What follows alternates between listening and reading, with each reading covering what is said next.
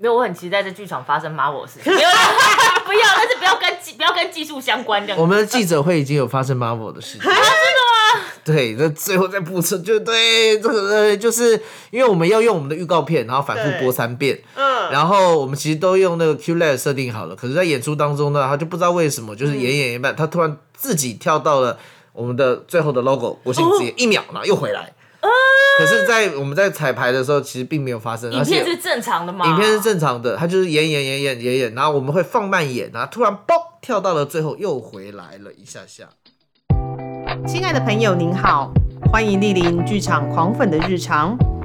本节目长约四十到六十分钟，可能会有中场休息。全程开放饮食，分享转贴。如有致赠花束的需求，请由前台人员为您转交，但依旧不知道在哪。节目即将开始，祝您有个愉快的收听时光。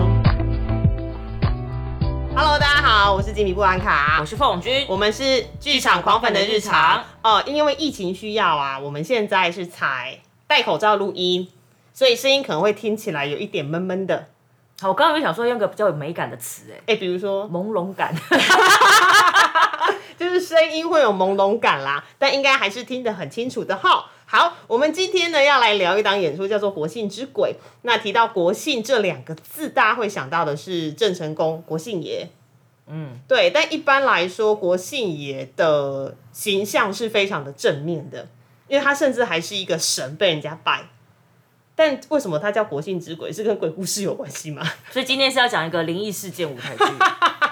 好像是哎、因为我们看了一下介绍，它有前篇跟后篇，然后有一种好像呃演员他是怎样，他是被地府灵缠住了，所以一直在某一个时空出不来的那种感觉。有鬼打墙的概念出现。哦，OK OK，好，那今天非常开心找找到了那个什么非常常来我们剧场狂粉玩耍的导演后宽，啊，其实后宽来我都不太需要担心，因为后宽很会讲戏。好，我们现在欢迎就交给后宽了，耶！来，各位听众朋友，大家好，接下来的五十分钟就由我一个人 talk show。对，很棒。不要了，不要了，不要不要这样，不要这样。好，呃，我们还是请后宽先自我介绍一下。好，OK，欢迎后宽。好，大家好，我是台北海鸥剧场的团长双后宽。然后我最近这几年啊，我本来是个现代剧场导演，然后这几年一直在跨界戏曲，在做跨界的作品。嗯哼嗯哼，好，OK，那这一次呢，还是要来聊一下，就是你做的《国庆之鬼》，其实是你自己写的剧本，对对不对？对对对对对，然后它是台湾戏曲艺术艺术节，台湾戏曲艺术节的作品。对对对，所以应该先来简介一下，就是《国庆之鬼》在说些什么，然后你为什么会拿国庆爷当题材？哦，你们知道台湾今年台湾戏曲艺术节的主题是什么吗？应该妖没的妖妖怪，对不对？对，所以国庆爷在我的定义里面是妖是啊鬼，，大不敬哎，大不敬，超级大不敬。我已经一直去找国庆爷拜拜了。对，呃，我们最初的一个一个，因为那个时候主办单位有给我们这个妖的台湾与妖怪的一个这个题目，然后当时我们当然是我就我我谁谁对妖怪特别熟悉呢？没有嘛，所以我也是去翻了一些书，找了一些资料，然后结果我发现，呃，郑成功竟然被列入在妖怪之列。被被，可是他并不是真的被列入妖怪之列，而是因为他有非常非常多斩妖除魔的故事，哦，OK，对嘛？就是他跟钟馗同一辈的这样。哎，很像，有有一点像，就是在台湾的，你看我们现在在呃有很多，比如说像剑潭，剑潭传说曾经有一条鲤鱼精在里面，然后郑成功经过了之后，发现啊怎么有鲤鱼精，嚓把一个剑丢下去，啊鲤鱼精就杀死了，或者是他经过了呃那个三三峡。三峡有个冤山，就是有一个你有个妖鸟，然后他来到这边说啊，怎么有妖鸟吐出迷雾来迷惑大家？啊？扛住他的大炮，呃，他的大炮其实也是一个妖怪，然后用大炮砰的把妖鸟给轰炸轰烂烂死掉了，或者他航行到龟山岛，就是哎，怎么有个大乌龟在这边，也是扛出大炮砰把龟山岛给轰死。等一下，我觉得他是柯南吧，就是到哪里都会死人，跟到哪里都会杀掉妖怪。因为我是觉得他有点对动物不是很友善，就人家乖乖的在那边也没干嘛，对啊。他就把人家捕猎了呢。好，我们继续。就是呃，就台湾各地从南到北，其实都有非常多以国姓爷或者以国姓神机为名的地名，所以它被、呃纳入了这个妖怪传说之列。然然后我一开始其实是被这件事情给给吸引住，就哎，原来国姓爷有这么多斩妖除魔事，而且不不讲不知，其实都知道，但是它并不会被我呃有意识的觉得它是妖怪传说或妖怪故事的一部分。嗯，因为那个东西对我们来讲，怎么讲，很坦白讲，很习以为常。对，就是有时候我们不知道去哪里玩，然后可能就是在呃名胜的一个牌子上面，可写写了这些像这样子的故事。嗯哼。可是它不会让我们觉得很恐怖啊。哦对，我想说妖怪嘛，好像应该有点啊，或者像我们像日本的怪谈这样，会都觉得有一点神秘兮兮或者是阴森的感觉。可是国姓爷的神机对我们来讲，好像是已经很习以为常了。是，对，然后这件事情勾起了我一个童年回忆。哦，现在有 Marvel 的东西可以出现了吗？对 对，这有一点接类似，可是也是跟国，就是也是跟国庆爷有关的，就是呃，在故宫那个地方向有一个剑南山，隔个就是外双溪跟大直，对，是一座小山。这个剑南山上呢，有一个形状有一点微妙的一间庙，有点像是那种古代官帽的一种建一个建筑，嗯，然后它是郑成功庙，嗯。郑成功庙蛮炫的，就是晚上还会打灯，所以在七，因为我住那个呃北投那附近，所以基本上我有时候回家的时候，只要经过附近往往那个方向看，就会黑黑漆黑的山上有一个发亮的关庙。对，这座宫庙，这座宫庙是一个有蛮多都市传说的一个景点。OK，对，呃，它在在大概在一九七八年的时候建建建造的，但是因为听说当时好像那个费用有问题，所以它盖了一半。没有盖完，它是个没有盖完的庙，就是外面其实是很完整的，可是如果你走去里面看的话，那个它是水泥墙，然后它的郑成功是一个铜像，一个褐色的铜像，然后很巨大，很像是那种蒋公铜像坐在那边，对，坐在里面。嗯，然后传说啊，这一切都是传说，嗯就是传说那个地方，就是因为郑成功他并没有被开光，所以附了很多山林精怪。哦然后因为又附那个地方又地处偏远，然后又一副没盖完的样子，所以也有一些夜游探险的年轻人去那边试胆吗？对试胆，结果夜游探险就死了一堆人。嗯，之后就是就是七八个人去，然后最后只有一个人回来。我就是去了，可能真的碰到一些拍咪啊什么之类的。对对对对，嗯啊，听说他们边的地下室有社会案件，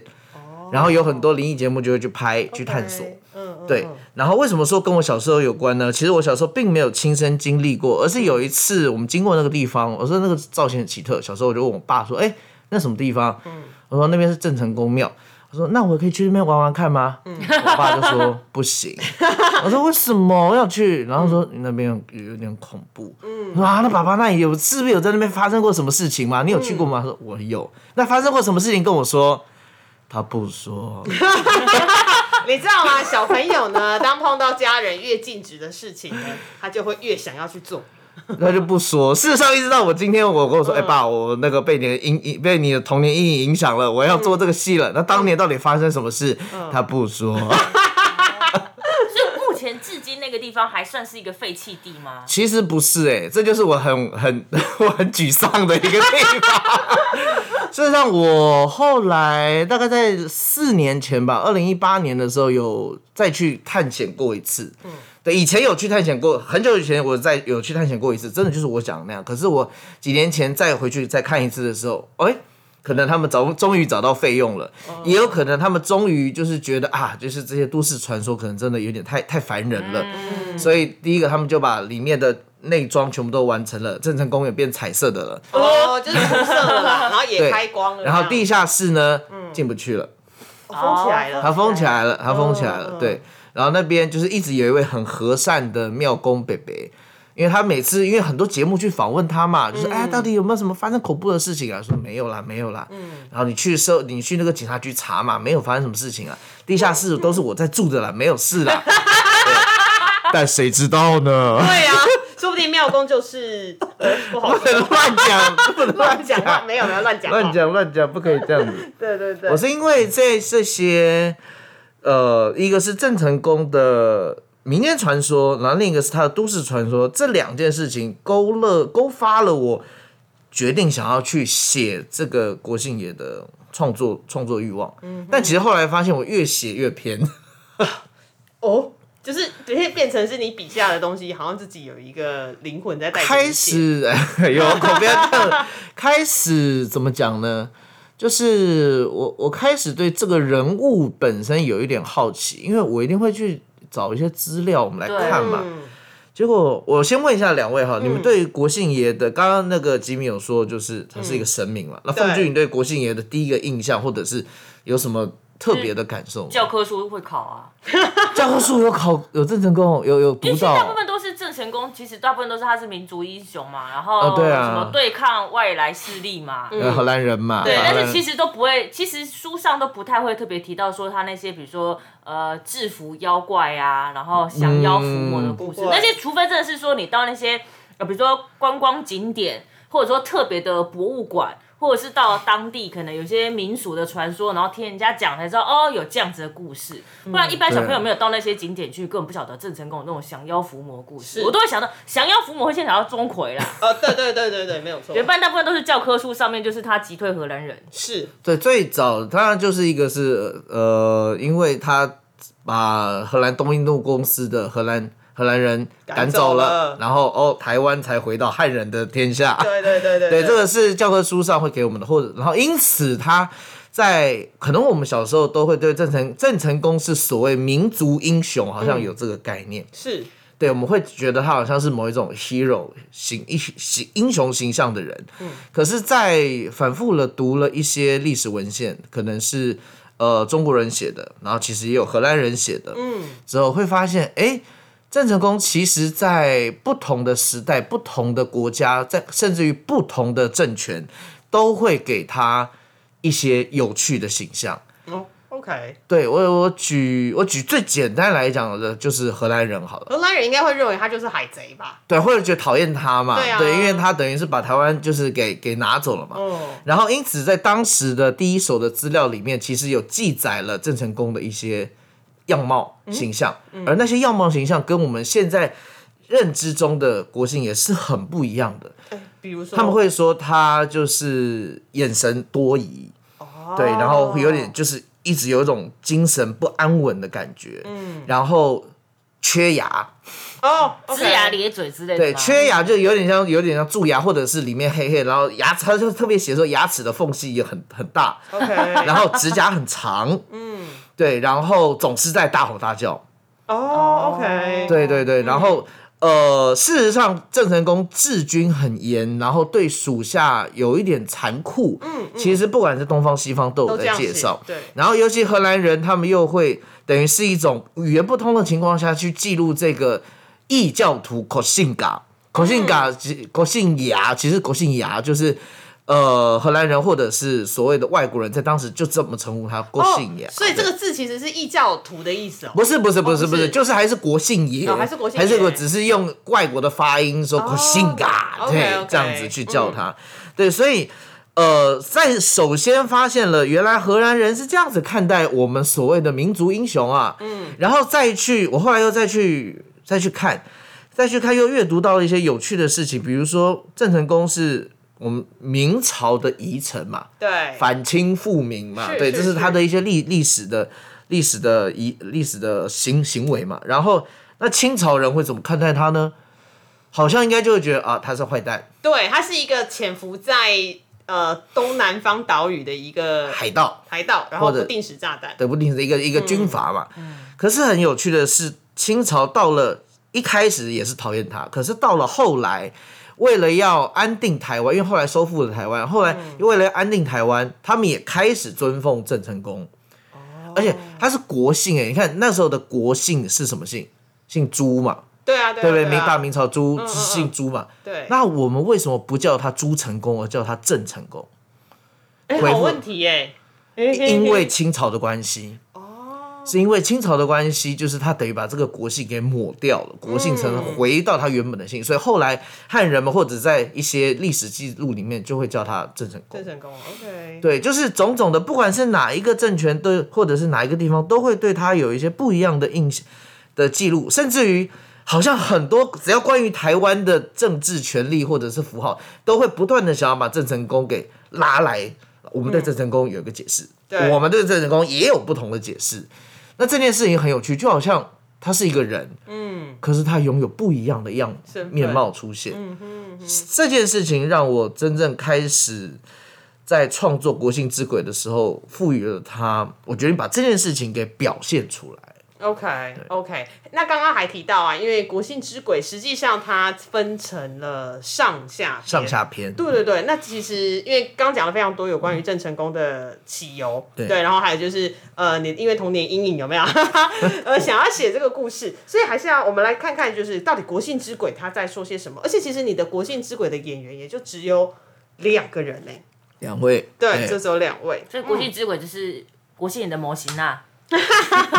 哎、可以这么讲，国信的模型那嗯。他的故我们的故事是从呃明正时期，嗯，那时候呃台湾刚被清清朝接走，对，，OK，接走，然后有两个戏子，这两个戏子呢收到了不明的邀约，然后在一片山林大雾中要去找一间开山王庙，其实就是国姓爷的庙。哦，OK，就连接连接到你刚刚提到的那个在山头上的那个庙的对对对，然后他们想要在那边做一个戏，就是有、有妖演，然后要去说要去那边做一个戏，然后呢，就他们演演演演，发觉实在是气氛太奇怪了，又没人，然后雾又大，哦对。不确定自己到底演给谁谁，看？OK，所以一个其中一个就想要跑了，就说算了算了，我不要接这个案子，再见，我走了。然后说不行啊，你不能走了，我没有演完，我就自己拿了戏精嘞，不管我要走了。以前罗汉卡就就是就武力就是一切啊，就硬道理，所以就就就不管就跑了。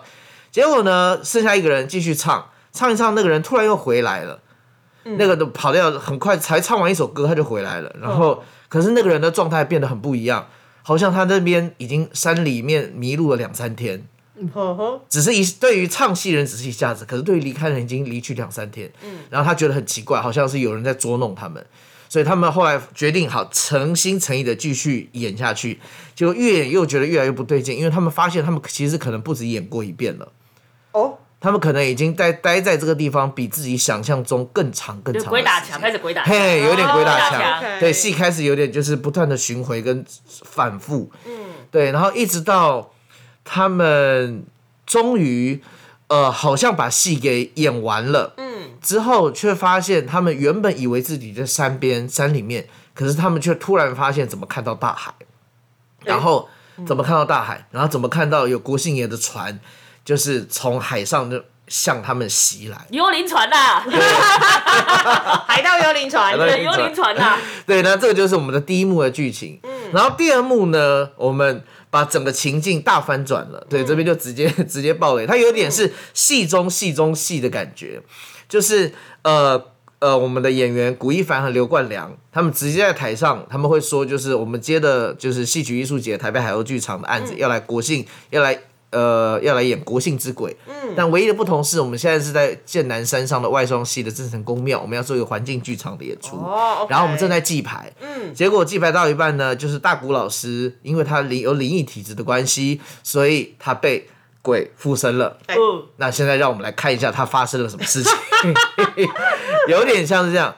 啊，但是我必须先中断一下，就是大谷老师，我之所以今天原本很希望他可以来，但是因为他有演出，他疫情很害怕，他没有办法出现。很重要的原因是因为大谷老师是真的有灵异体质，哦，真的吗？他是真的，而且这件事情不是预期啊，预计好的。是我这样子写完之后，然后那是初稿，初稿的时候我这样写写了，但类似就是被灵异附身的事情，我就开玩笑问那我老师说，哎、那你你有没有相关的经验呢？他就顿了一下，他说很很多，哎呦喂呀，然后我们聊了才发现，哦，他是真的有这方面的天赋异禀，但是后来他把、请师傅把天眼关闭、这件事情，我也没我们也会在戏里面有有聊到。就特别请人家把它关闭。他是。当时对对对，所以他现在排这个戏啊，有时候都会有一点就是小心，我自己也很小是因为心虽。然说关闭了，可能但多多少少还是有感应这会样。感应或是吸引吧？对，就是他要，就是他要特别的留意这件事情，但是他基本上他是很开放、开放的去讨论这件事情，不然我也肯定我也不会就这样写了。嗯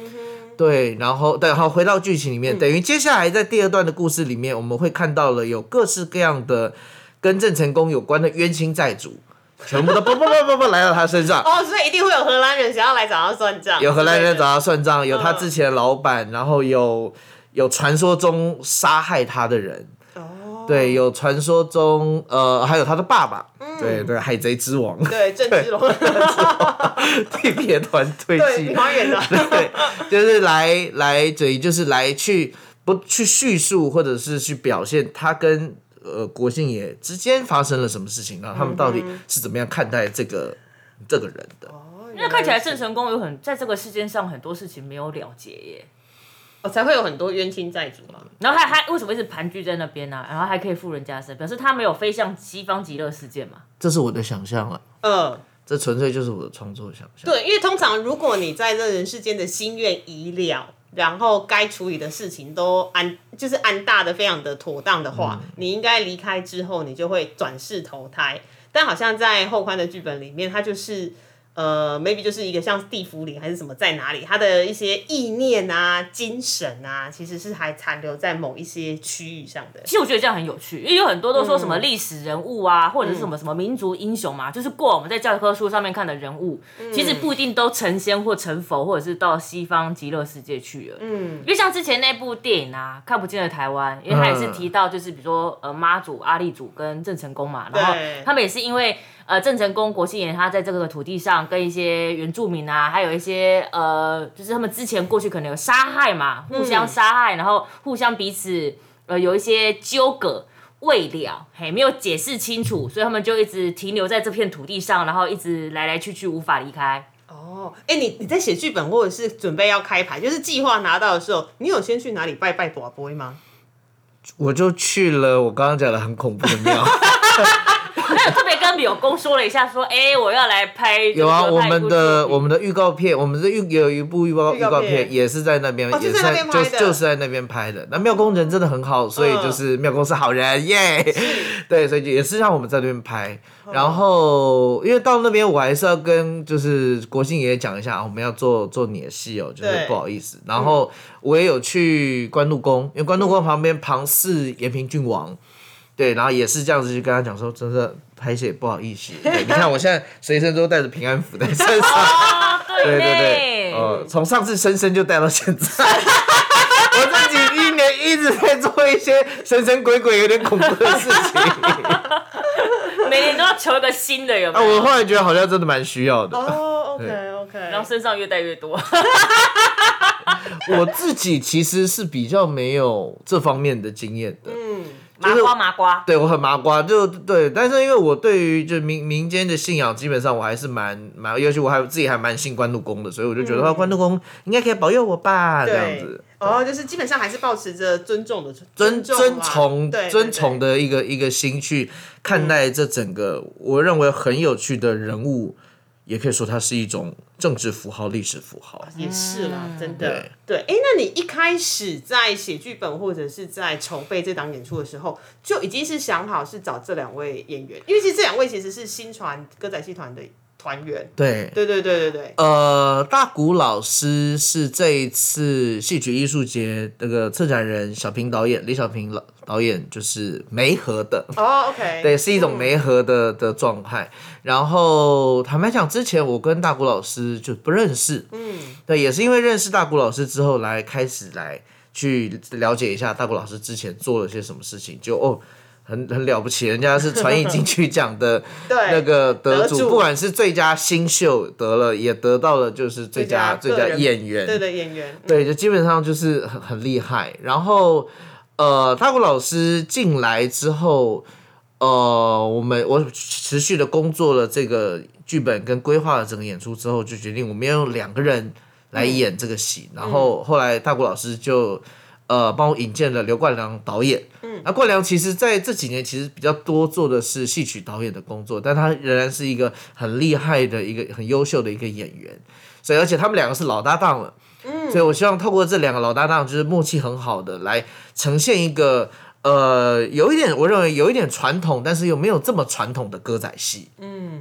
他感觉是比较迷幻的啦，因为。不好意思，因为以往如果你在一般的歌仔戏里面看到的话，你你会看到那个角色他是会有非常很清楚的，比如说行当或者是角色，但这一次好像他会呃跳跃，对，他会不断的去一一下在戏外，一下在戏内，然后一下又要变回现代人，然后一下又要变回古代人。OK，哎、那这样你这样戏长多长啊？因为你很少写有上下半段的哎、大概其实没有很长诶、大概一百、哦其实一百分钟。呃，会写上下半场也是因为我后来决定用这样子的方法来说这个国庆爷的故事嘛。嗯哼。对对，所以就分了三篇海篇。对 对，听起来好像很厉害。有山有海。哎、那既然前篇跟后篇它是在两个截然不同的地方，嗯对，那你自己在舞台上面的调度会会有什么特别的功课吗？我们会以那个就是剑南山上的郑成功庙庙。这个、哦。这个这个空间作为我们的定定锚的主轴。嗯，对，因为之前在跟舞台设计我们在聊的时候，也确实觉得这件事情有有山有海，然后呃又横跨了三百年，嗯，这件事情好像很怎么讲，就是好像需要一点点东西去去来把这个视觉上面的东西给给给确定下来。所以后来我们就决定，就是又利用剑南山上郑成功庙去去去作为我们的视觉主体。事实上，我们的宣传也是，嗯，对。然后那个地方其实白天去是蛮漂亮的，因为它就是呃位居高处，位居高处，对对，然后居高临下，就是、嗯呃呃，山景很漂亮，夜景我不知道啊，因为我不敢晚上去。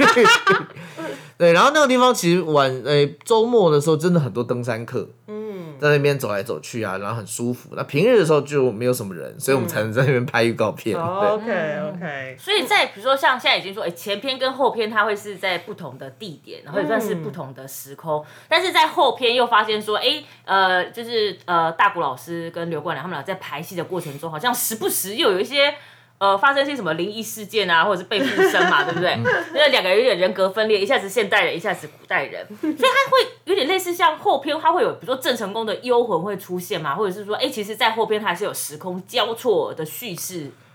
在我们的整个故事里面，因为我们到了后篇一开始的时候，我们不是就说啊，大谷跟冠良啊，其实就是用他们本名去叙很后设的去叙述我们现在在接台北海鸥的演出，啊，遇到了灵异的事件这样子。可是呢，呃，当这些灵异的鬼魂不断一个一个附在大谷老师身上之后，突然的，呃，故事好像又回到了我们的前篇的时空里面去。哦，就发现说，哎、我们以为我们是古一凡跟刘冠良，我们以为现在是二零二二年，哦哦可是不好意思，没有，我们还在康熙二十二年，哦我们还在辛丑年，我们认为我们的所经历的一切的人生。刘冠良是一个剧场导演，大谷老师得了传艺金曲奖，然后是一个优秀的歌仔戏演员，这些事情其实都如南柯一梦一般。只不过是国庆爷给我们设下的迷障，我们这两个戏子仍然还在这个开山王庙之前。他们从辛丑年延到二零二二，哎，对，好久哦，很辛久苦哦。很久。对，对我来讲，这是一种时空的魅力或者是恐怖感吧。对我，我想要讲的像这样子的氛围的故事。哦我是觉得好像有一种，就是大家都还在做梦，只是那个梦很长，从呃民政时期，然后一直到现在，有对这，种 feel。就是迷行数百里，一梦三百年。对对对，就是你可能那两个戏子走进去，走进去那一个你知道要去演戏的地方，然后它可能真的不是一个地方，它是一个什么时空的裂缝还是什么之类的，所以走进去之后，那个时间就扭曲，它就一直都在那个地方，然后一直延续到现在。因为像对啊，那个之前的那个郑成功庙的都市传说里面也有提到，他那个庙门口有两个石狮子，嗯，然后那个石狮子好像白天跟晚上的样貌会不一样，哎，是会对换脚吗？对对。也就是地上的杜姑，对呀原本地上杜就脚姑这样。然后我因为当时就是想说，哎，那我来看看，就是这个间庙到底有什么都市传说，有什么还有什么恐怖的事情好了。然后我们就查到类似一些外景灵异节目。就拿有就命理老师就拿着那个罗盘，罗盘然后去那边比来比去，然后说啊，这里是阴阳交汇之处。哎，然后说哦，后来可能也是因为这样吧，我就把这个有点时空的这件事情给、给纳入到这个这个故事里面。然后还有一个是，哎，因为我们有写在访纲上，但不知道可不可以剧透，就是后来有一个角色变成了，利息 fish 对，哦，因为呃，这也是国姓爷的出生的传说。哦，变成一只鱼。好，那我这样可以讲，他就是有一个角色后来变成一只鱼。好，对对，可以可以可以，因为 其实就是演国姓爷那个角色，但是到底谁演国姓爷，我觉得你们京剧场在看，因为两个人都有演，直接讲出来了。因为呃，这个其实我认为这其实是一个很很浪漫吗？我认为很很很有美感的一个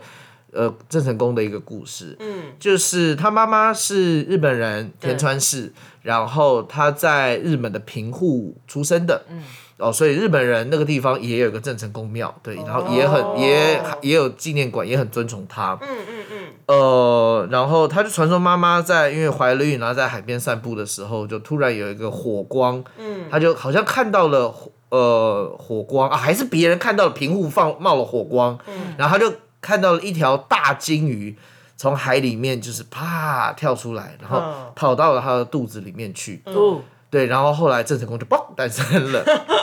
所以有人说郑成功是就是金鱼转金鱼转世金鱼精变的，事实上，这跟郑成功这个人物的整个历史脉络很近，因为郑成功真的是一个靠海吃饭的人。嗯嗯，他的幸好嘛，他的战，他的他的战役，他的战场都永远都是海战。嗯他只要一上路，他就被打败。啊，对哎，对，对，这就很有，就是就是这个是我认为很有美感，或者是我觉得很有诗意的一件事情。嗯嗯所以他最后不知道去哪里，然后来到了台湾。可来到台湾五个月后，他还是死了，嗯，很短的。他在台湾其实只待了五个月就，他上路后水就再会土不服啦。对啊，对对对对对，有人说他是水土不服死掉，然后也有历史记载他的死法很恐怖，哦，说他就是发疯了，然后用指甲把自己的脸刮抓花了，然后还见骨了，然后就是悲叹而死这样子。嗯，就是很神秘的，也很诡异的一种离开人世间的的方法。可能就是因为这些东西，让我觉得说这个人物在，如果他单纯只是个民族英雄，我觉得真的太无聊了。我觉得他应该好好的被讲述，被讲述出来。哦，他应该有一些神怪志趣这样子。他刚刚这样一串讲下来，好适合拍成戏说台湾。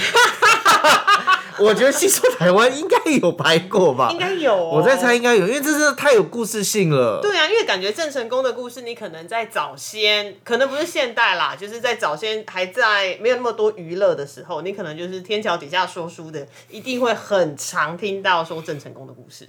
因为太多传说啦。而且每个地方都有，刚刚说什么三峡嘛、剑南山啊，对然后都离这边台北部也有啊，中部也有，南部啊，南部反而最少，真的吗？可是延平郡王祠，我们最常知道，其实在台南呢、因为在对于台南人来讲，嗯郑成功是一个历史人物，哦，他就比较没那么有趣。因为他就是真的活生生的在这个地方生活了五个月，哦，而其他地方其实他从来就没有去过，哎、对耶。他其实不可能来到北台湾的。哦，也是哈，但是反而因为他是历史人物，所以变成都有相关的文字记录写下来之后，反而觉得好像比较无聊一点。因为台南甚至还有一个乡是国姓，诶、国姓乡还是国姓乡，可是那些其实，呃，按照考究的角度来讲，其实就是郑成功的军队，或者是他的部下，或者是后来民政，比如他的儿子郑经持续治理之后，逐渐的去开拓的的地方。哦，然后这些开被重新被新，对于当年来讲是新开拓的土地，他们就会开始赋予一些。呃，郑成功曾经到过这边的一些传说，或者是哦，因为其实是民政的人，民政时期的军队来过这边，好了，永远都要是传说比较好玩，所以像这种政治人物的啊，就嗯嗯，好，就这样子哦，反而没有太多的 hearsay 或我者是提另外台湾就是金门，嗯，金门其实是比台湾郑成功更早在那个地方，就是有他的历史历史行动，比如说他的势力，或者是他后来他的儿子也在那边，嗯，可是金门却只有一个官定的延平郡王祠。金门人不喜欢郑成功，哎，因为为什么？有一些耆老会说，金门现在是都没有什么森林，没有什么树，都是被郑成功砍的，拿去砍去做军舰了。啊。哦，对，实际上金门、厦门应该其实有更多郑成功属于这个人物的生活的存在的痕轨迹。迹，可是他们不把他当成延平郡王神明这样子去并去祭拜，很我觉得就是我觉得很奇妙，就是这个真的存在的人，然后。呃，我们小小的台湾，可是却有各个不一样的地方，都对于它有不一样的观感，这也很有意思。哎，在这这个排练过程中啊，有因为你排的是那个郑成忠郑成功嘛，然后还有真的很附身，还还有附身，然后各式各样故事。诶有没有剧组人员第一次发现说，哦，原来郑成功有这样子哦？有人有突然很惊奇嘛？就是因为像对我以我来说，我的印象就是郑成功就是哦击退荷兰人，好，That's all。对，通常通常对于历史的历史的状态，大概就就是这样子。嗯，我其实大家大家的反应不知道，因为可能大家是先先看过我的剧本了，嗯，哦，然后我在设计会议的时候跟他们讲的时候，他说哦好是是是知道了，就是啊就没有办法好好的公过几嘞。就我觉得到今天才比较好的把，呃，我觉得把这这几次为了做这个故事，然后做了一些故事的收集，然后分一起分享给观众。对，剧组也就想说，嗯，原来郑成功是这样，内心就看过剧本说，哦，原来还有这一段过往，是哦，呃，事实上，因为现在怎么讲呢？呃，海洋台湾这个概念，大家开始逐渐接受，就是因为我我们小时候在读历史的时候，我们会以就是以中国为主轴的核心去看待台湾，然后后来就是哦，可能好像在明政之前，台湾从来不曾存在过一样。对对对，对，可是后来比较多的历史学者开始把就是呃，因为台台湾是在就是这个这个海域之中的一个岛屿，然后以海洋的角度来看台湾，重新看台湾的历史的时候，像郑成功啊，或者是像这他爸郑芝龙在戏曲戏剧也很也很红夯，也很夯嘛，或者是明正时的他们叫东宁王朝，嗯，对，东宁王朝其实曾经也有在戏曲也有演演绎过他们的故事，就是开始的被大家更开放的一种角度，更有更多元的历史诠释去看待那个时候的台湾，那个时候的郑成功。嗯哼哼其实这让我想到，刚在看到后宽要做国庆之鬼的时候，因为刚好去年有一个团队他做了国庆野之梦，我还跟俊长还有聊过这个对，三缺一的国庆野之梦，然后他们也有来我们剧场狂粉聊天。然后那个时候，其实我觉得应该就像你刚刚说的，呃，海洋台湾的概念就是逐渐在这几年，其实它越来越被集中。就是当我们的历史主轴不再只是中国，而是将台湾放到世界上来看的时候，其实，在那一段时间，真的台湾非常的热闹，就是包含郑成功啦、荷兰人啊，还有原住民。还有一些中间西班牙人嘛，对对所谓的国际化嘛，日本人也有对对对对，所以的确，国庆也他在那个时候，应该是说郑成功在那个时候以一个汉人之姿，他怎样去立足在台湾，然后去整个看台湾的一个演变跟历史，是非常有趣的。嗯，对，好，OK，国庆也之梦哈，跟国庆对，刚好想说国庆之鬼。国庆之我那时候看到他们要做，我说啊，怎么他们也要做？我看到他们大概两三年前就在计划了。啊，喂，好吧，他们赢了，他们是你这样找计划，但因为国庆也之梦，他讲的东西其实更，他有点呃，还放了非常非常多的语言跟非常非常多的种族进来，所以呃，聚焦的焦点其实不不完全相同啦。对，不太一样。我当时去看了，我也我也很喜欢他们的《国庆也之梦》，然后就是。但是这一次的国庆之鬼就比较是以郑真的是以郑郑郑成功这个人物去出发的一个，呃，你要把它当鬼故事来看也好，或者是历史故事来看也好，或者是把它看成一种，我觉得像大国跟一种戏另外一种戏曲跨界也可以嗯。我喜欢鬼故事，超喜欢鬼故事的。是哦 我每次都想说，想邀请剧场人，然后来狂粉节目玩，然后有一集或是有两三集，就是专门在讲剧场人碰到的那几就你自己主持就好了。就只是就是他们遇到的所有的 Marvel 世界，大家就来个大集合，我觉得应该可以分上中下三部来讲。就一定很精彩。我想说，哎、是那是不是因为想说剧场 Marvel 事件很多嘛？哎、节目介绍特别节目介绍中啊，特别提到说，演出内容有燃香的桥段。我想说，哎、为什么要特别写这句话？为什么要特别写这一段？等一下，我也不知道啊，我欸。想说，哎、这个燃香跟一般的没有应该就是点香拜拜有什么？没有没有没有没有没有一样，这个可以剪掉，这个这个很无聊，这个很无聊。呃，只能说就是我认为仪式这件事情基本上带了很强的神秘性。嗯，对，哦比如说对仪式就是。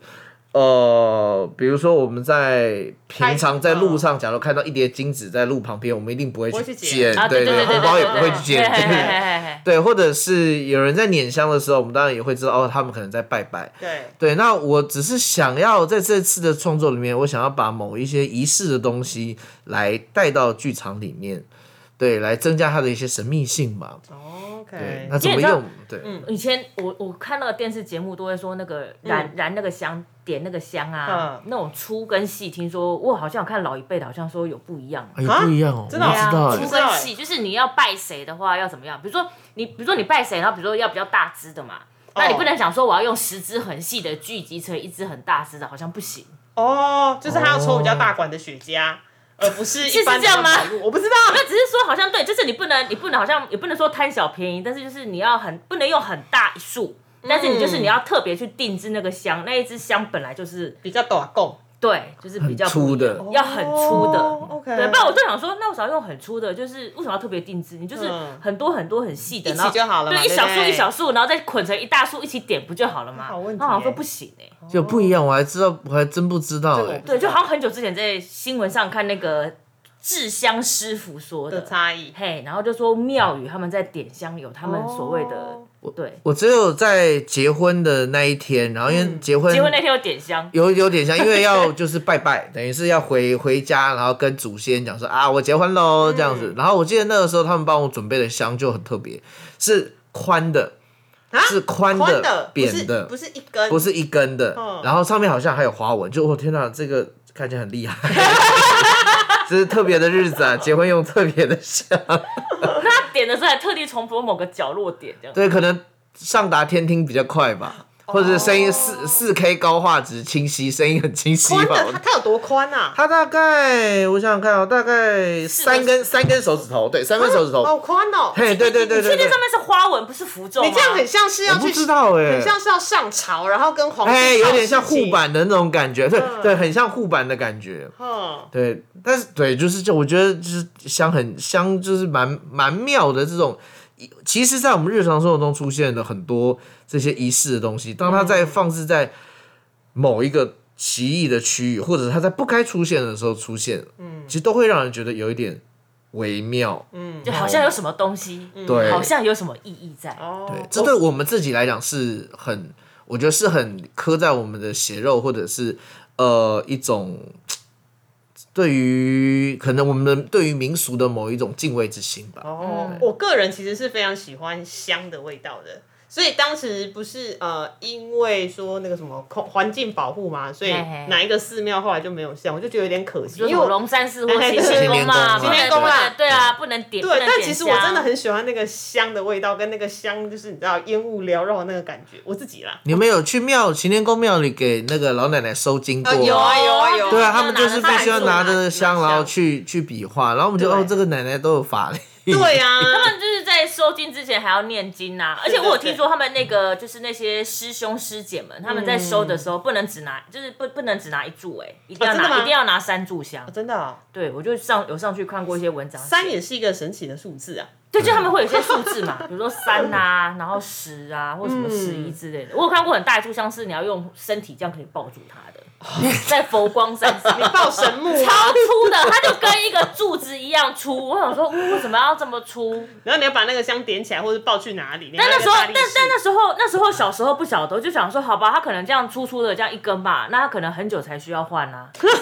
可能一年吧，烧比较久就它。点了，然后不用不太需要换这样子，就跟那种南部有些烟囱有没有？它不能灭掉。哦，工业烟囱，对对对，它不能灭，那香很容易灭嘛，因为很快就烧完啦，这样子很很很浪费人力。我们好像扯的有点远。对，那如果 我讲错的，我如果我讲错的话，就是请各位神明大大，对对对再看，各位神明大大不要介意。OK，好，我们刚聊了这么多呢，到底国庆之鬼是什么时候演出呢？来跟大家提醒一下，时间是在六月四号跟六月五号，在台湾戏曲中心的小表演厅，就是做到芝山站。山站对，哎、我后来发现红线好多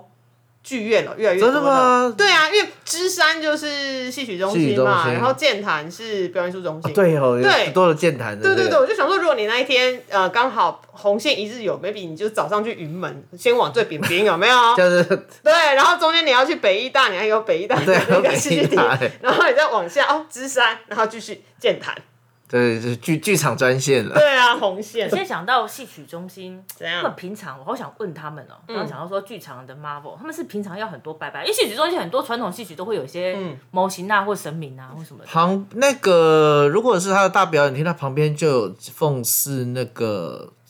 祖师爷祖，师爷啊，我记得有吗？有有吗？你们有知哦道有祖师爷啊？那个是国光剧团的祖师爷带过去那边奉祀的，对，哦，我记得好像之前有听，就在建筑物旁边吗？就旁边。对，我们那个时候还在盖的时候，我有去参观，然后说：“哦哎、你们看这大表演厅旁边有一个空间，你们猜是干嘛的呢？”哦，我们就说放钢琴的，啊，不是，是奉祀祖师爷的。对，然后后来我也有去那边拜过，就是那时候反正就做戏，然后跟着老师进去一起拜我。好像那天看哪一个戏有说，好像几呃有一群剧团，不知道是什么原因，好像是是祖师爷生日还是诞辰什么之类的，好多团去拜哦。是在建筑物里头吗？在外就在建筑物里在建筑物里头对对对对就对，所以应该筑物里是我记得是有的啦。就是剧团如果要扮演这样子的故事的话，去戏曲中心比较安心。但是他可能平常没有开放给人家拍，对呀，就是国光团内或者是他们有有需要的时候再去拜。但至少就是有一尊，好像神明在那边坐镇啊，对对对对啊对比较安心一点。对，好，哎，那这样最后有没有想要再跟观众聊聊什么，或是观众可以带怎样的心情来看这一档国庆之鬼啊？带个护身符吗？带个护身符了。然后我觉得可能大家平常会可能会觉得说啊，这是郑成功呃历史人物，假如我没兴趣的话，那干我什么事情？对，其实我有时候也会觉得说，我在跟别人聊这个戏的时候，可能大家可能会觉得啊，那我就没对历史人物没兴趣，或我怕怕鬼故事啊。OK，我觉得有一个东西很好玩，是我们其实，在日常生活当中，我们其实都扮演着不一样的角色。就我们在工作中，然后比如说我是导演，然后或者是呃我是别人的爸爸，我也是别人的老公。就是我们其实每个人都跟国姓爷一样，有不一样的面貌跟。可能每一个不同的角色跟不同面貌都有不一样的生活难题。那我觉得国姓爷这个人物，他其实也跟我们一样，我可以称之为国姓爷难题嘛，就是他在呃不一样的人当中有不一样的评论，甚至于像我自己在做戏也会受到一些评论。嗯，对，不管是喜欢我的戏或不喜欢我的戏的。那我觉得在遭受这个评论的时候，有时候我都会想说，那我到底该怎么办？或者是甚至于想的更深入，就是那真正的我到底是什么？对我在这些社会的角色里面，或我在这些评论当中，我到底我在我自己是谁？我在哪里？那其实这个东西，就我有点在帮自己问，也在帮国信也问。OK，对，这是我做这个戏可能呃最深深入我自己内心的，我跟跟我自己的关系是这样子的。OK，好了，亲爱的凤君，你有没有什么问题想要问后宽的？没有，我很期待在剧场发生 Marvel 的事情。没有，不要，但是不要跟技不要跟技术相关这样。我们的记者会已经有发生 Marvel 的事情，真的吗？对，那最后再补充，就对这个呃，就是因为我们要用我们的预告片，然后反复播三遍，嗯，然后我们其实都用那个 Q Lab 设定好了，可是，在演出当中呢，他就不知道为什么，就是演演一半，他突然自己跳到了我们的最后的 logo 国庆之夜，一秒，然后又回来。可是，在我们在彩排的时候，其实并没有发生，而且影片是正常的吗？影片是正常的，他就是演演演演演演，然后我们会放慢演，然后突然嘣跳到了最后又回来了一下下。哦，对，就是有一点奇妙，有东西降。临了这样。有剧院之鬼啦。对，就是之类的剧院，歌剧魅影对我们大家都是好朋友，我们就期待这个戏可以顺利演出，对对对？大家看戏，然后就是乖乖看戏就好了哈。OK OK，投手要放好，不要乱来，OK，也不要乱跑。好，那就是六月四号到六月五号，欢迎大家到戏曲中心表演巧表演厅看这档《国庆之鬼》。是的，是的，是的。好，那我们今天谢谢后宽，谢谢快好，OK，我们大家剧场见，见，拜拜